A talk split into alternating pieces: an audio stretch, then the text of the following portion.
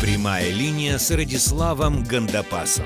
Два раза в месяц легендарный бизнес-тренер отвечает на ваши вопросы.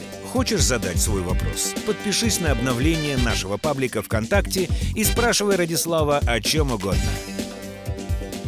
Здравствуйте, в эфире прямая линия с Радиславом Гандапасом. Меня зовут Михаил Кокин, а напротив меня Радислав Гандапас. Как ни странно. Да, здравствуйте. Здравствуйте. Да, мы снова собрались, чтобы записать очередной видеоподкаст.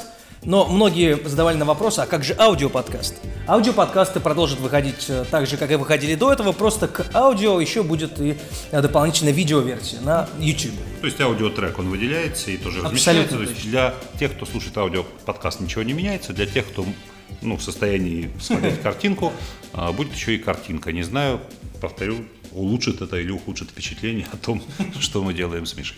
Посмотрим. А, Давайте сразу к вопросам. И первый вопрос от Ольги Бабенко. К сожалению, не- непонятно, из какого она города. А, Задает она такой вопрос.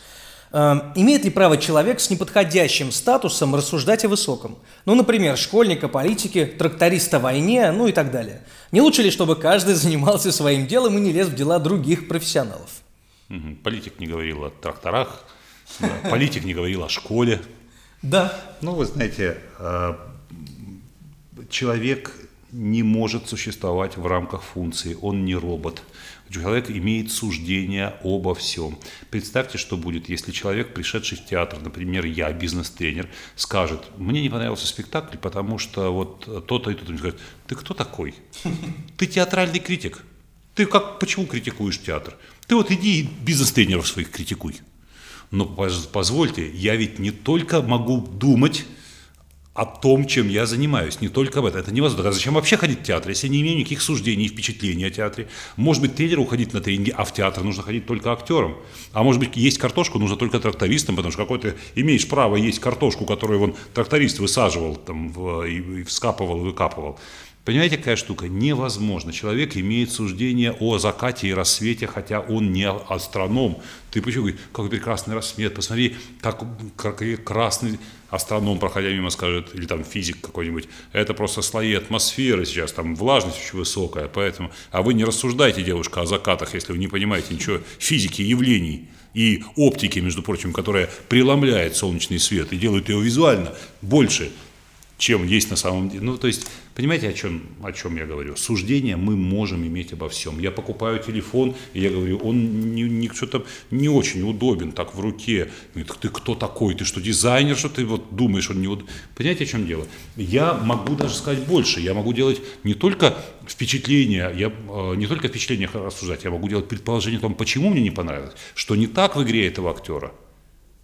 И меня не должны упрекнуть, что, дескать, ты не, не критик, и поэтому не смей. Хотя время от времени я такое слышу, когда я пишу, например, пост в блоге о каком-то просмотренном фильме, мне что, кинокритик, что ли, чтобы делать суждение. Но если я прихожу в ресторан, отодвигаю тарелку, говорю, мне не нравится говорит, сочетание этих блюд. А ну-ка ешь бегом, ты что, ты ресторанный критик, что ли, ты кулинар, что ли? Ну давай ешь бегом, что дают. Ты же в этом не разбираешься. Если я разбираюсь, это не значит, что я должен лупить все подряд, правильно? Мы можем иметь суждение, можем размышлять о разных сферах бытия, имеем полное право на это, э, и это право любого человека не должно быть оспорено, потому что это принцип, это принцип свободы, лежащий в основе демократии, да? принцип свободы, свободы слова. Я могу иметь и публично выражать мои суждения о чем угодно, если это не, заинтерес- не задевает интересы других людей, не оскорбляет их, не препятствует, не наносит им вреда. Правильно? Но здесь речь скорее шла, да, наверное, о тех диванных критиках, да, которые... э, О политике. Политика – это все мы. Политика касается всех нас. Кто сказал, что в политике есть какие-то эксперты, профессионалы? Что люди, которые принимают решения в Госдуме, вы думаете, у них у всех какое-то образование в политике? Нет же. У них, не в ну, как правило, это и певцы там есть, и гимнасты там есть, И боксеры. и боксеры там есть, и черти кто там есть, у них нет никакого, они от нашего имени принимают, они принимают от нашего имени решения в отношении нашей жизни. Это ж как же я не буду рассуждать о политике тогда? Пусть они там занимаются, за меня решат, и я вот буду бизнес-тренинги проводить. Они там нарешают, что я бизнес-тренинги проводить не смогу, потому что вообще не будет такой индустрии, такой жизни и такого явления. А они, они примут решение в отношении тренингов, потому что они в них ничего не понимают. Ну, нет, конечно. Политика – это все мы. Искусство – это все мы. Оно все затрагивает все сферы. И мы должны не только высажать суждения, мы просто обязаны влиять на происходящее в, в сфере искусства и политики.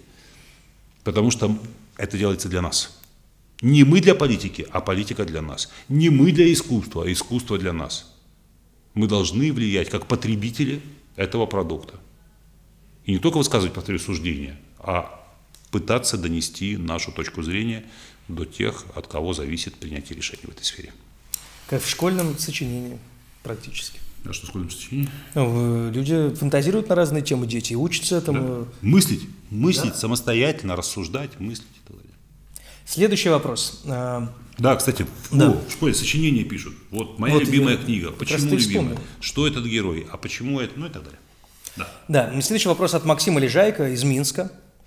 Эм, есть ли у вас спортивные цели, Радислав? Пробежать марафон или что-то в этом духе? Интересно было бы вам заняться триатлоном, как э, вашему другу Андрею Анистрату. Андрей Анистрат завтра утренним поездом приезжает, мой водитель встречает его на вокзале и ведет, везет ко мне домой мы будем с ним общаться. Ну, он, там, он побегает, пойдет в парке вокруг моего дома, потом мы поужинаем, потом сходим на концерт, потом мы поужинаем еще раз поздно, потом мы будем болтать чуть не до утра, потом мы в субботу проведем весь день вместе, ну, там еще побегает в парке, и потом я его провожу, он уедет.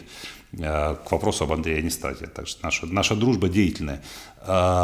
Он привезет своего старшего сына, ровесника моего старшего сына, у моего старшего сына каникулы, они будут два дня общаться. Ну, в общем, такая, предстоит два веселых дня. А, пробежать триатлон и марафон. Сегодня я бежал. Сегодня я бежал небольшую дистанцию, а, там, в специальной обуви там, с толстой подошвой, не в беговых кроссовках с тонкой подошвой. Почему? В, мое увлечение всякими экстремальными видами спорта пришло, привело к тому, что у меня травмированы и неоднократно суставы обеих ног, причем в правый болевой синдром еще сохраняется посттравматический артроз. Это я на вейкборде неправильную позицию на старте взял, и такая нагрузка на скручивание резкая, травмировал сустав э, в январе э, на Бали. И, э, в общем, для меня длинные дистанции, боюсь, что закрыты, потому что при долговременных нагрузках таких при которой суставы бьются друг от друга, а мениски уже частично удалены и ничего что такие анатомические детали. Ну, я боюсь, что это будет, во-первых, не без, э, для меня не безвредно, у меня вес все-таки порядка 100 килограммов э, в экипировке, и я думаю, что для меня вот, длинные дистанции и триатлон закрыты. Плыть я не люблю, а плыть долго я не люблю тем более, а плыть долго еще и в гидрокостюме я не люблю совсем, мне не понравится. Единственное из трех видов спорта, которые включены в триатлон, мне дико понравится велосипед. На велосипеде где я езжу с дошкольного возраста с огромным удовольствием. У меня во всей, у всей семьи у меня велосипеды, у нас такой велопарк, как, может быть, вы знаете, у меня четверо детей, жена еще есть. То есть у нас шесть велосипедов, по крайней мере. Вот, они, даже маленький годовалый сын, у него есть свой трехколесный такой с рукояткой. А велосипед – это то, на чем я могу ехать сотни километров с удовольствием. Суставы себя хорошо чувствуют. Вот, у меня такая удобная посадка, у меня специально оборудованный там руль, сиденье и так далее, 22-я рама. И вот велик – это моя история. Как только чуть-чуть потеплеет, я буду на велосипеде ездить много и буду много ездить на роликах. Ролики – это для меня была несбыточная мечта детства, которая до 40 лет не реализовывалась, и в 40 лет я научился кататься на роликах. Наконец-то. И сейчас у меня парк, я могу отъехать, ну, то есть я могу оттолкнуться от крыльца своего дома и поехать на роликах, и ехать несколько километров, не повторяя маршрута, да, вот как бы так, по кругу, вокруг озера. Прекрасный будет маршрут. А вот эти два вида спорта из таких вот, из э, тех, что на воздухе, меня привлекают. Тренажерный зал и бассейн неинтересны, хотя время от времени я там появляюсь. Боюсь, что экстремальные нагрузки, долговременные нагрузки – это ну, не то, что захватит меня как хобби на сегодня. Э, инфицирован был несколько, несколько лет назад такой игрой, как гольф – Некоторые, кто не знает этой игры, думают, что в гольфе нет никаких нагрузок, там шарики пинают. Но на самом деле гольфист проходит 12-15 километров за время игры, если он играет плохо. Если он играет хорошо, то 6-8. Ну, то есть мячик, если упал ближе к лунке, то ему нужно идти прямиком к лунке. Если он улетел куда-нибудь в сторону, ему нужно идти в сторону, потом идти туда, потом идти туда, туда, туда, пока он до лунки дойдет. В общем, за 5 часов игры 7 потов сойдет, еще тащишь за собой тележку с немаленьким грузом, все это по пересеченной местности. Ну, вот такая увлекательная игра. С одной стороны, в ней есть азарт, с другой стороны есть физическая нагрузка, не слишком интенсивная, но вполне достаточно для того, чтобы поддерживать э, в хорошем состоянии организм. Каждое утро происходит гимнастика по специальной системе, которую я сам себе придумал, составил его из упражнений йоги и, э, господи, и чего? И что еще? Цигуна. И, и цигуна, такая статическая. А, Сейчас я купаюсь в проруби, еще зима, когда мы записываем этот подкаст. Я купаюсь в проруби, она недалеко от моего дома, почти каждый день, иногда через день, иногда каждый день.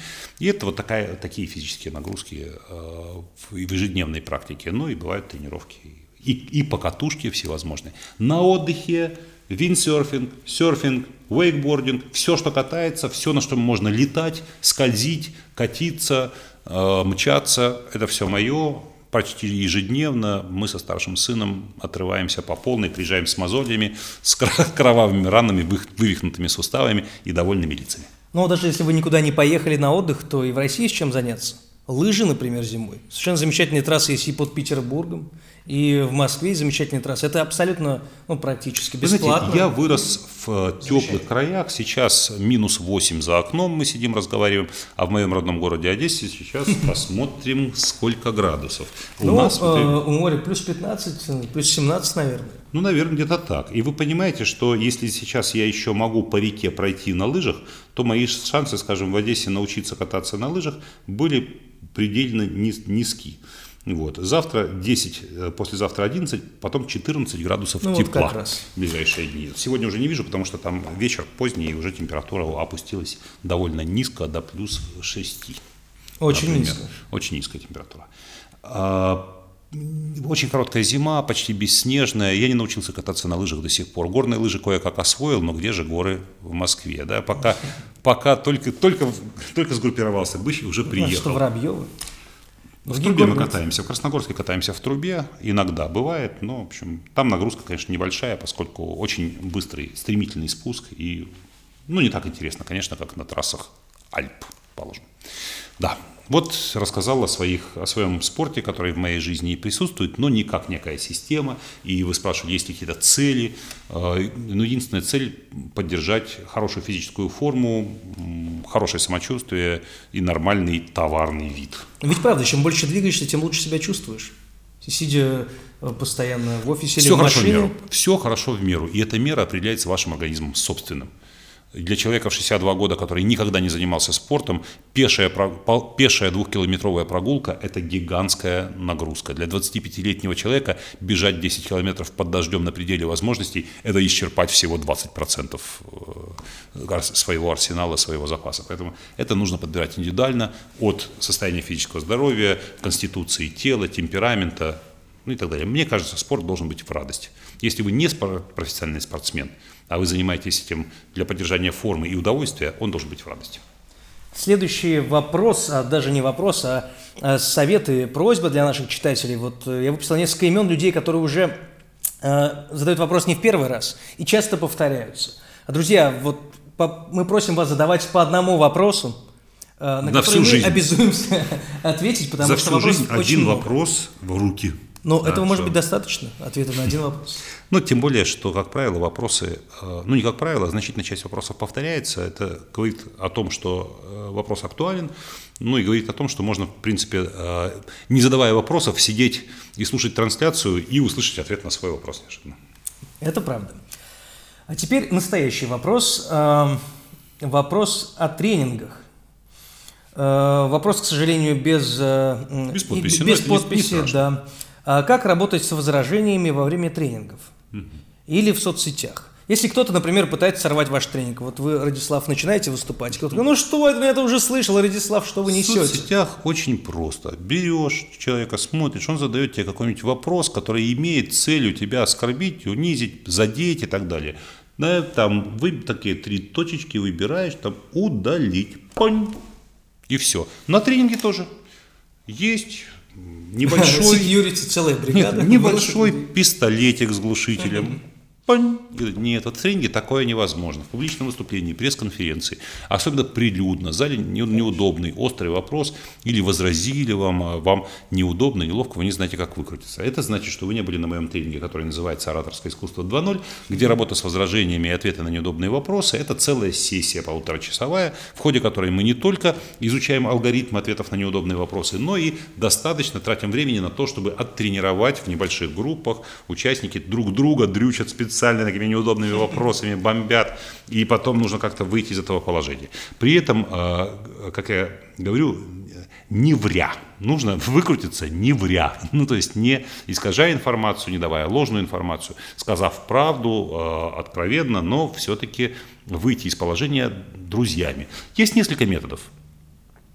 Есть несколько методов выйти из, э, из сложного положения. Есть методы, с помощью которых вы вопрос обрабатываете, переформулируете и отвечаете на тот вопрос, который вам, на который вам ответить было бы удобнее. Есть метод, так называемый метод гейши, при котором вы на человека, который вас, вам возразил, сказал грубую вещь, смотрите вот так слегка, как собачонка, наклонив голову, значит, масляными глазками и говорите «Спасибо, это, это такое ценное замечание, я сохраню его в своем сердце.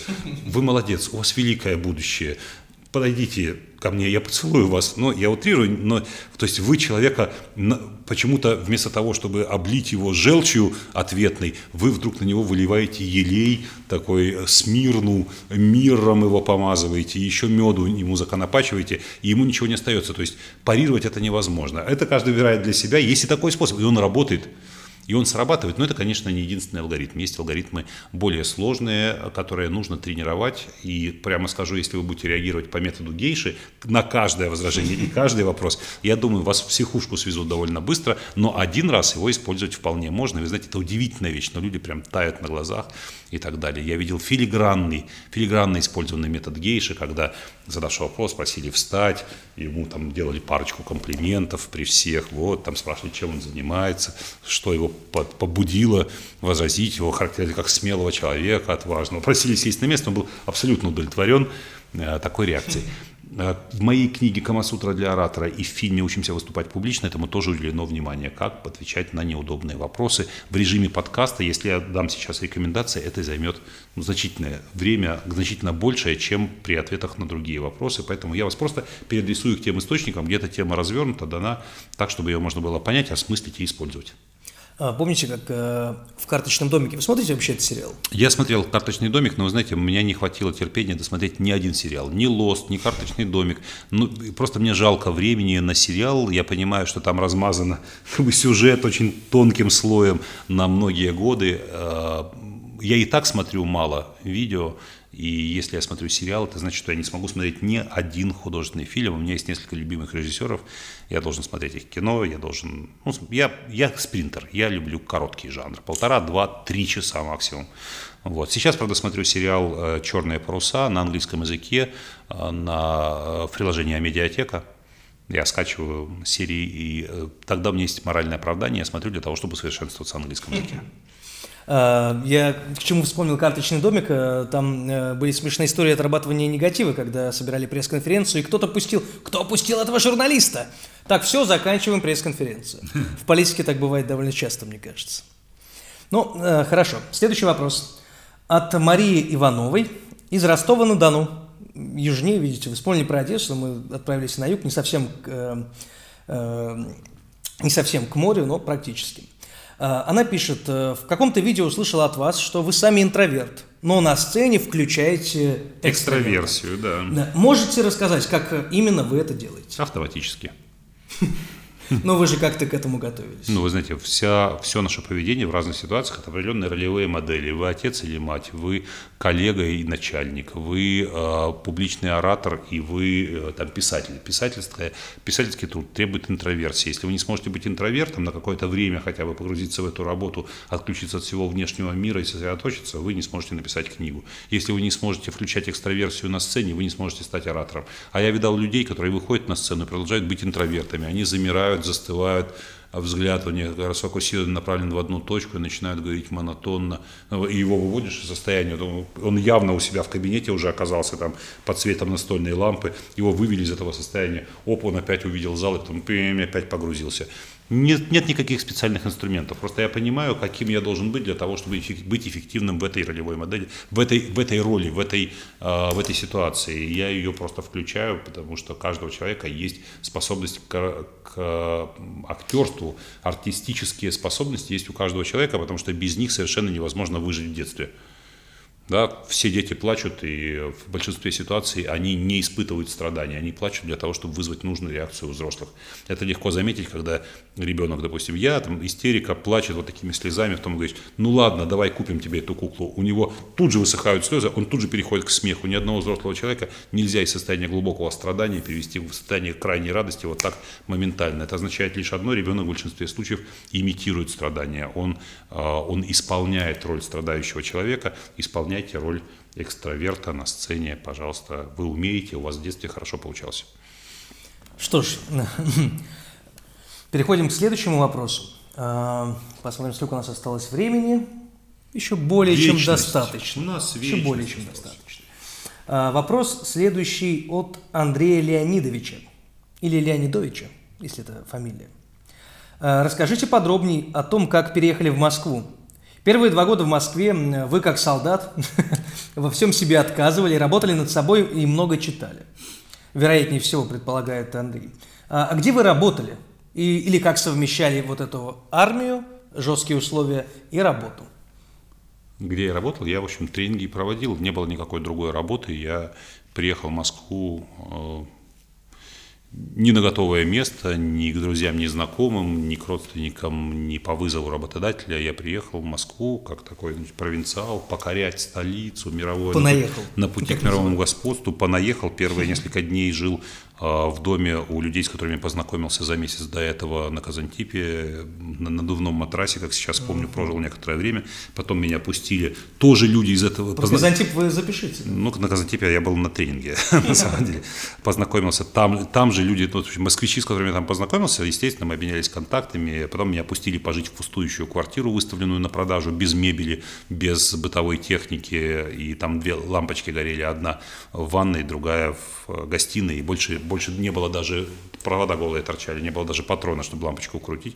Я там некоторое время пожил потом, стал зарабатывать что-то, переехал сначала в гостиницу, а позднее стал квартиру. Снял квартиру. На работу меня не брали, потому что для этого нужно было CV, а CV у меня было так себе, прямо скажем, жалкенькое. Плюс нужно было там прописка, ну, там, регистрация, какие-то еще вещи, какие-то еще документы, хороший английский, ничего этого не было, деньги, которые мне нужно было зарабатывать, а, мне зарабатывать нужно было немедленно, не через пять лет, когда я построю карьеру, а немедленно. Слава богу, а, бизнес-тренинг – это вещь, на которую тебя не спрашивают диплом, прописку, а, и деньги получаешь немедленно, и не через время, а вот прямо, прямо сейчас, как только работу провел.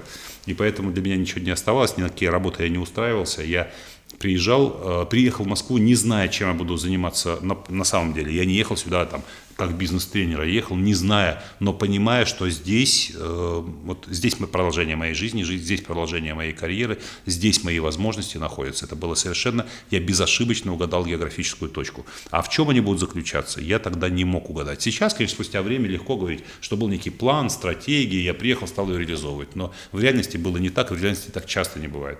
Ну, часто бывает, что так не бывает. Некоторые люди, к сожалению, живут и думают, ну вот, значит, надо начать новую жизнь, но у меня пока нет стратегии, я должен построить стратегию, план, потом осуществлять его. Очень сложно, сложно строить план в отношении своей жизни в зоне неопределенности. Для меня Москва была зоной неопределенности, и в этой зоне неопределенности я тыкался во все углы, совершая много лишних движений, но я нащупал тот путь, знаете, как мышка, которая вот ищет дорогу к сыру, и там тут стенка, тут стенка, тут стенка, опа, тут туннельчик, Пошел, пошел, тут стенка, тут стенка, тут стенка, тут ямочка, тик-тик-тик, через ямочку выкопал там, ну и так далее. Вот я вот такими путями-путями проходил э, этап за этапом. Было непросто, но было весело, вот это совершенно определенно. И у меня не было тогда обязательств в виде семьи, детей, которым нужно, там, чтобы был папа, чтобы папа делал только осторожные шаги. Я мог позволить себе безумство, я мог себе позволить жить неделю без денег. Так случилось однажды, когда мне задержали выплату гонорара, на который я очень рассчитывал, и мне просто кончились тупо деньги. А поскольку не было у меня друзей, знакомых и были принципы, я не одалжив, одалживать ни у кого не стал. У меня было 120 рублей. Я прожил неделю ну, немножко поголодал. немножко поголодал, походил пешком, где мог, и, в общем, протянул эту неделю. Это был прекрасный челлендж. Вот. Хотя, может быть, мне кажется, что было весело только сейчас. Тогда, может быть, мне было и, и не сладко. Вот. Но, не знаю, это большая история, и на рассказывание этой истории можно потратить много времени, и мне хочется и это рассказать, и то рассказать. Но я должен сказать, что это вдохновляющая история, такой success story. И сегодня есть вот этот офис, команда, которая работает. Есть еще пару офисов компаний, которые как-то ну, мне принадлежат, в которых работают люди. Есть э, моя тренинговая карьера, и есть даже в кризисное время такой спрос, который позволяет мне расписать на несколько месяцев вперед очень плотно всю программу э, моих тренингов. Есть, ну, это как-то финансово, естественно, подкреплено и так далее. Есть дом и семья, и, и транспорт, и дети, ну и так далее. И хобби, и интересная работа, и так далее. Но, повторю, для того, чтобы это было возможно, нужно было совершать усилия. Не бывает так, что вот оказался один раз в нужном месте в нужное время, и дальше все покатилось по накатанной, само собой. Не бывает. Нужно вот эту вот сказку про Иванушку-дурачка и щучку выкинуть из головы. О, и... А как же история актеров, э, которых находили пьяных в барах и и что? Я обирали их, подогрели, обобрали? Э, не наоборот, одарили ролями надрили ролями пьяного актера, найденного в баре. Ну, есть такие истории, например, про Рассела Кроу, которого якобы нашла одна из актрис, я сейчас не вспомню, якобы, угу. э, пьяным в баре. Он был рок-музыкантом. Да. Да, и его, она его нашла, и э, с помощью этой женщины, случайно его знакомства, он попал ну, возможно, бывают такие попал. истории. Но вы знаете, если бы он пьяный валялся в баре, его нашла женщина, которой он понравился, и она его там затащила в постель, а потом расспросила на утро, чем он занимается, оказалось, что он кроме этого еще и музыку играет, и да? закончил и помогла курсы, ему, и закончил и помогла ему продвинуться.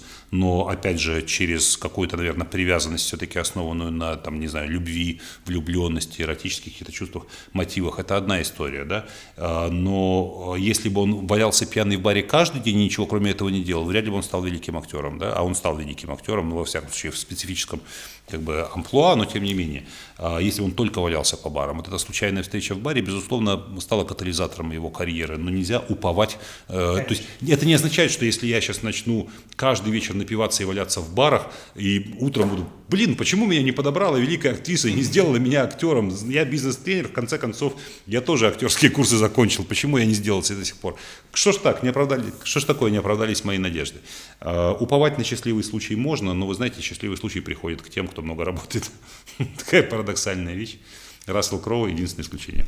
А, я всегда вспоминаю в том случае еще историю Владислава Третьяка, который он сам вспоминает постоянно, когда он был маленький. играть в хоккей. Нет, действительно, он стоял и рассказывает эту историю с большим удовольствием, потому что он, именно благодаря ей он стал, его заметили. Он просто был мальчиком, который стоял э, в обычной советской, вот этой, советском дворе, в обычной этой хоккейной коробке. За пределами стоял на коробки, а стоял на воротах, так. И проходил мимо тренер и случайно позвал его в хоккейную школу. Абсолютно он даже не думал о том, э, чтобы этим заниматься профессионально. И, стал и он благодаря этой одним истории... из величайших хоккеистов в, в истории мирового хоккея. Это правда. И уж точно самым знаменитым вратарем. Но в таланте ему не откажешь, безусловно. Да, Но мы, вот мы кстати, случай... знакомы, выступали с ним на одной сцене, у нас была такая дискуссия о лидерстве в компании PepsiCo. Я вот помню эту встречу, и очень такая впечатляющая встреча. Мне очень понравилось, как он мыслит. А, он не просто умеет, знаете, не, умеет палкой отгонять пластмасску от, от ворот.